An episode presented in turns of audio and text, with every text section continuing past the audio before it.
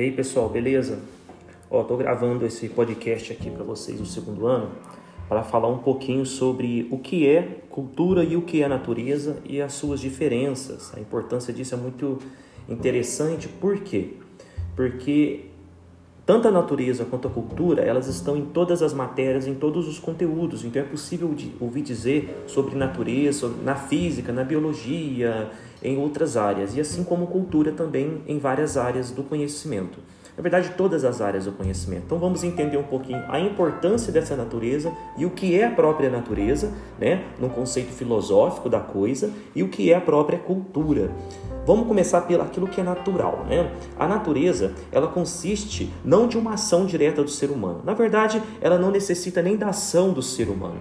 A natureza por si só ela se desenvolve ela, nós entendemos a natureza não apenas como o aspecto da árvore, dos rios ou dos lagos. Né? A natureza é um conjunto daquilo que nós entendemos como universo, né? como cosmo, tudo aquilo que tem uma vida por si só, vida no sentido de transformação por si só, sem a interferência da ciência humana literalmente tá? sem interferência da transformação ético-moral do ser humano. A natureza ela é a base fundamental, obviamente, para a sobrevivência de nós seres humanos. Contudo, ela não depende de nós. Né? Contudo, nós dependemos dessa natureza. A natureza, dela, nós podemos transformá-la. Né? Só que essa transformação já não é mais um conceito natural. Né? Isso entra no conceito cultural. A natureza como um todo, independente dessa ação humana, ela é autodominante. Tá? Ela se autoafirma. Né? A natureza em si, ela não tem o poder de raciocínio.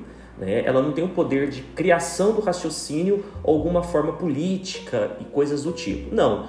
Ela é o todo, ela é a massa corpórea ao qual se desenvolve e dá substância e sustentáculo para que a gente possa viver neste mundo. Tá?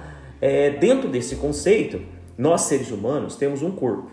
E esse corpo, ele favorece, obviamente, para a nossa sobrevivência. Se nós não tivéssemos um corpo, nós não estaríamos aqui, tá? Então esse corpo faz parte, obviamente, desse conjunto desse natural que é a própria natureza. Contudo, nós seres humanos temos a capacidade de pensar, de construir conceitos, construir culturas, moral e coisas do tipo, valores, né? E quando eu falo cultura, talvez essa palavra seja a palavra mais importante que nos define como seres humanos racionais e não como animais irracionais.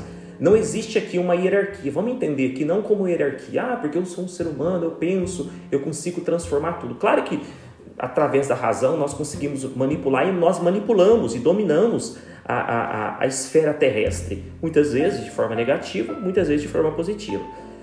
Mas o ser humano, com essa capacidade racional, ele tem a capacidade de produzir cultura. E o que é cultura? Cultura não se limita apenas em um campo de, de investigação da arte. A cultura ela é o todo da própria transformação e criação que o ser humano fez e continua a fazer durante a sua vida. Então nós nós temos a cultura dentro da arte, cultura dentro da ciência, cultura dentro da filosofia, né? E nós usamos, obviamente, também a própria natureza para transformá-la e usá-la a, a, nosso favor, né? Ao nosso favor, transformando de certa forma instrumentos culturais. Né? Então a cultura ela é sim uma produção legítima humana. Né? Os animais eles não possuem cultura, pois eles vivem pelo instinto pela capacidade instintiva da própria vida. Eles agem de acordo com a manifestação da própria natureza.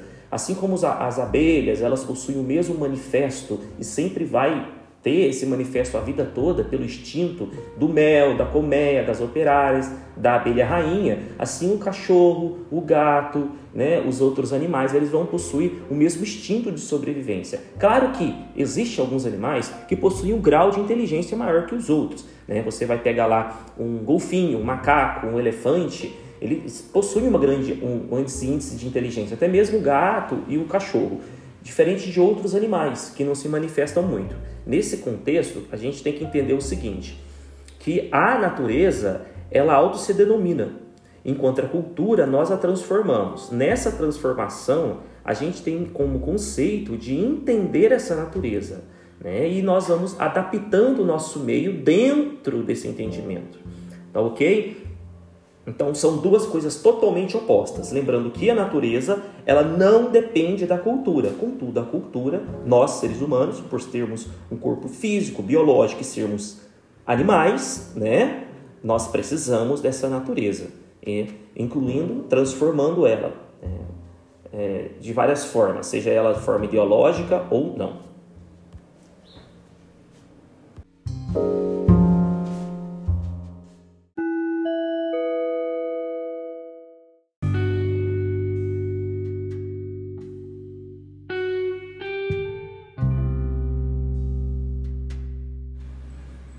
E dentro da filosofia, é, a cultura ela vem se transformando. Né? Nós sabemos que os antigos filósofos, os pré-socráticos, os primeiros filósofos, eles eram filósofos da natureza. Então eles investigavam as transformações e as curiosidades dessa natureza. Lembrando que a natureza como sentido do cosmos, o movimento dos astros e tudo aquilo que tem movimento da própria Terra. Movimento não no sentido literal, mas no sentido de transformação. Então, o campo da observação dos pré-socráticos frente à natureza era um campo muito prático e empírico, pois eles conseguiam discernir o conhecimento ou desenvolver tipos de ideia a partir da análise exatamente dessa própria natureza. É nesse ponto os pré-socráticos eles criaram ideias e culturas diferentes dentro das transformações da época política, né, das moedas, das grandes navegações, surgimento da própria filosofia. Então a filosofia surgiu com essa necessidade de uma nova explicação, não mais mítica, não mais mito, né, relacionada aos mitos, uma explicação direta, mas uma explicação sóbria da própria realidade, sem uma argumentação fantasiosa, mas uma argumentação completamente voltada para a própria natureza e as suas transformações. Em cima disso, nós temos aí a matemática, que é muito importante, conceitos de psicologia, teologia, né, vários outros conceitos primórdios das ciências humanas, que ao longo dos séculos, até chegar em nós, houve um grande desenvolvimento. Então, a partir deste ponto, a gente entende que a cultura ela é móvel, que a cultura ela se modifica e se adapta de acordo com o seu tempo. Quando a gente faz um julgamento de coisas que têm acontecido atualmente com o passado, a gente tem que tomar cuidado para não cometer o um anacronismo. O que, que é isso? Julgar o passado com os olhos de hoje. Não é? Nesse vice-versa, nesse ponto, a gente tem que perceber que a cultura de sua época é válida para sua época, mas ela não é excluída para nós, né? Nós só estamos aqui, só temos o que temos né, o conceito cultural dessa transformação graças àquilo que foi feito. Né? Um povo que nega seu passado, ele vai, obviamente, negar o seu presente e vai negar o seu futuro.